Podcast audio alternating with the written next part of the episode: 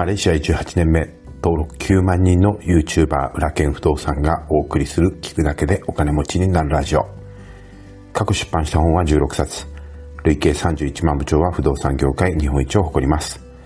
不動産投資のほか国内外で5社を経営する現役社長の裏剣がファイヤーを目指すあなたのために具体的な方法論やお金と幸せについても語ります。おはようございます。裏剣でございます。水曜日の朝。いかがお目覚めでしょうかえー、今日のグッドニューというか、まあちょっとバッドニュースが昨日ありましてですね、えー、なんとマレーシアもですね、6月の7日までロックダウンが延長されてしまいました。いやーね、日本の延長、日本ももう延長になったんですかね。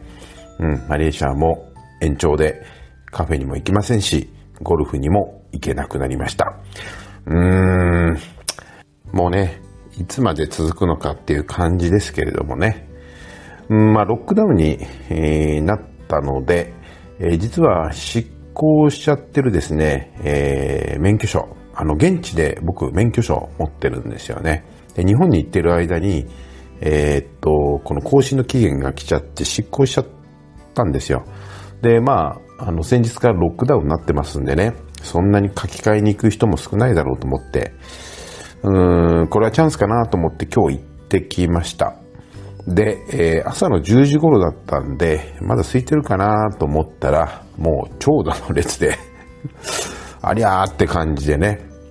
うん。まあ、ただ、あのー、国際免許はね、あのー、取ってきたんで、え来年の3月までは、まあ大丈夫っちゃ大丈夫なんですけれども、あの、こっちでね、あの、免許証をですね、現地の免許証を取っていると、すごくメリットがあって、っていうのも、あの、パスポートをですね、持ち歩かなくても、それが身分証明書になるのでいいんですよ。で、国際免許証ってあれ身分証明書にね、あの、全然ならないのし、しかもなんかこう、でっかいじゃないですか。あの、持ち歩きに不便なんですよね。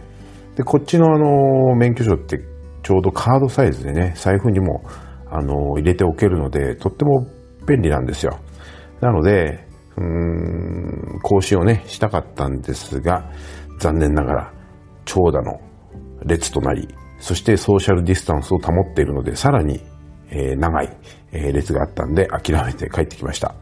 ただ、えっ、ー、と、営業時間を確認してみたらですね、なんと朝の7時半からやってるっていうことが分かったんで、まあ、今度はね、朝一に、まあ、行こうと思います。まあ、ただね、国際免許がね、あのー、あるんで、まあ、そんなに忙しくてもいいんですけれども。で、えっ、ー、と、まあ、結局行けなかったんで、あの、実はですね、近くに、えっ、と、日本食のですね、卸のお店が、まあ、あるので、まあ、そこに行きましたら、ホッケの干物がですね、えー、手に入ったんですよ。で、これをですね、夕飯で昨日食べたんですけども、これがですね、結構美味しくて、マレーシアでも、あ、干物食えるんだっていうようなですね、発見がありました。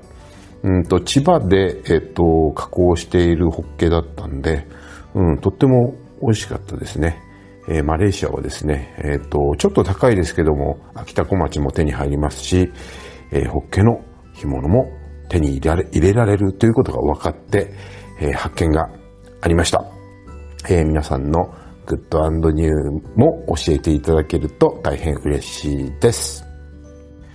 さて、えー、今日もお知らせからさせてください。えー、3月から発売開始をしている新しい教材、猿でもできる不動産投資ゼミナールなんですが、えー、この5月はですね、第3回目のパート、決済リフォーム編がリリースとなっております。この教材は全4回セットで学ぶのがおすすめなんですが、実は必要なノウハウだけをバラで学ぶこともできるようになっています。特にですね、物件を、まあ、決済からリフォームにかけての部分だけ学びたいという方は、この5月末まではかなりのお値引きで学ぶことができますえ。興味のある方はチャプターのリンクをご覧ください。えー、繰り返しになりますけれども、基本的にこの教材は、まあ、4回セットで学ぶのが一番のおすすめになってまして、えー、第1回目は物件検索編、第2回目は買付融資売買契約編、そして第3回は今月リリースになってます、決済リフォーム編。第4回は、えっ、ー、と、6月にリリース予定になってます。節税入居募集編になります。えー、このゼミナールはですね、このままじ、えっ、ー、と、学んでいただいて、そして課題が必ず出ます。で、その課題をやってもらって、無料のフォローアップ講座が、えー、ついてます。それを受講していただいて、まあ、講師の、うんと、アドバイスを受けていただければ、えー、半年後にはですね、え愚直にやっていただければ必ず大家さんになれているはずという講座になってます。え講師は全編オンライン親塾の谷本塾長が行います。興味のある方はチャプターのリンクをぜひご覧ください。さて今日の本題なんですが、目先のお金と10年後のお金どっちが大事というテーマのお話です。えー、あなたは今どんなビジネスで稼いでいますか？サラリーマンとして給料をもらっているという人、飲食店を経営している人、物販とかね、えー、コンサルタントとかされている方、今は食えないけど、例えば、えー、近い将来医療従事者のための心のケアコミュニティを作りたいという人もいるかもしれませんし、今は食えていないけれども、うん、地方の過疎化をね、食い止めるためにですね、ふるさと移住の NPO を作って地域貢献をしたいといった方もいるかもしれません。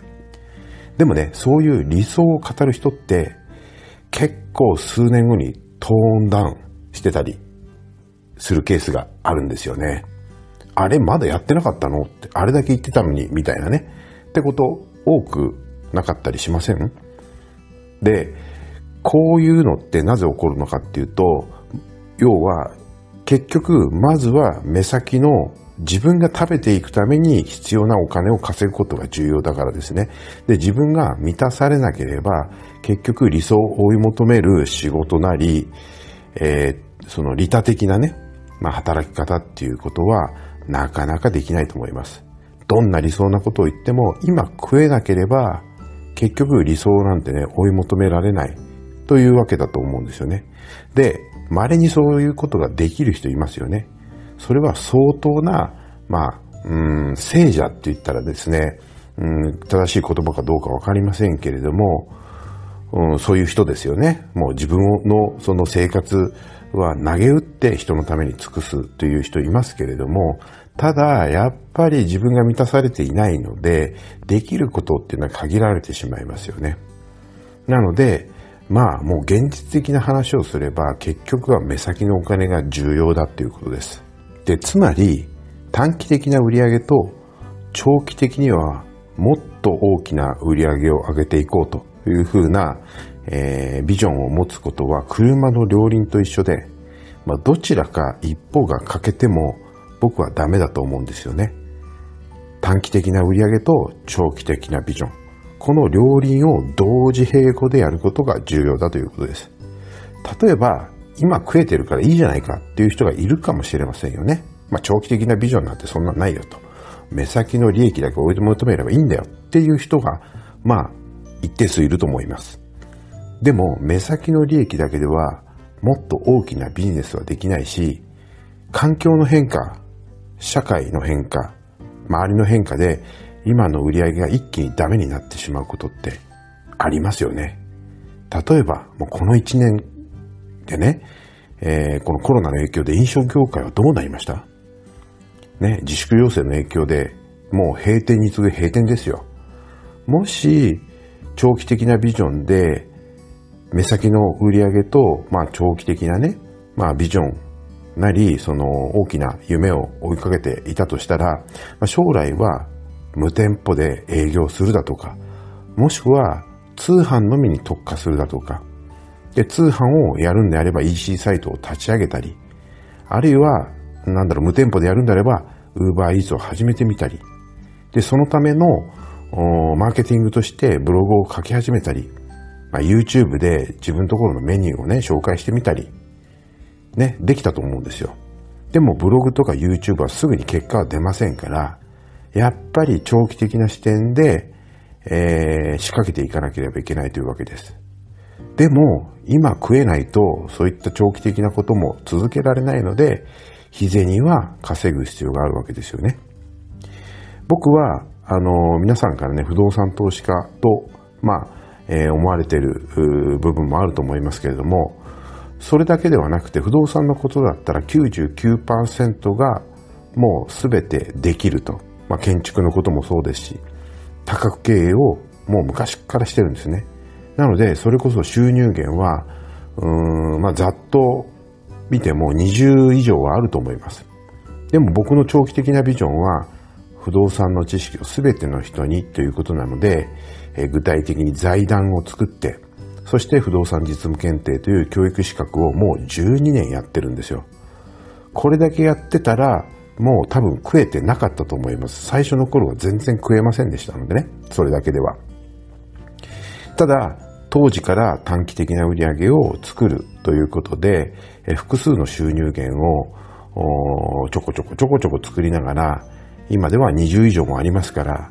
まあそういう長期的なね、え、ビジョンを追い求める仕事をなんとかここまでやってこれたということです。そしてその長期的なビジョンも今は、えー、確立しつつあるということですよね。目先のお金と10年後のお金、短期的な売上と長期的なビジョンは車の両輪と同じでどちらがかけても前には進みません。ぜひ参考にしていただけると嬉しいです。それでは今日も一日お元気で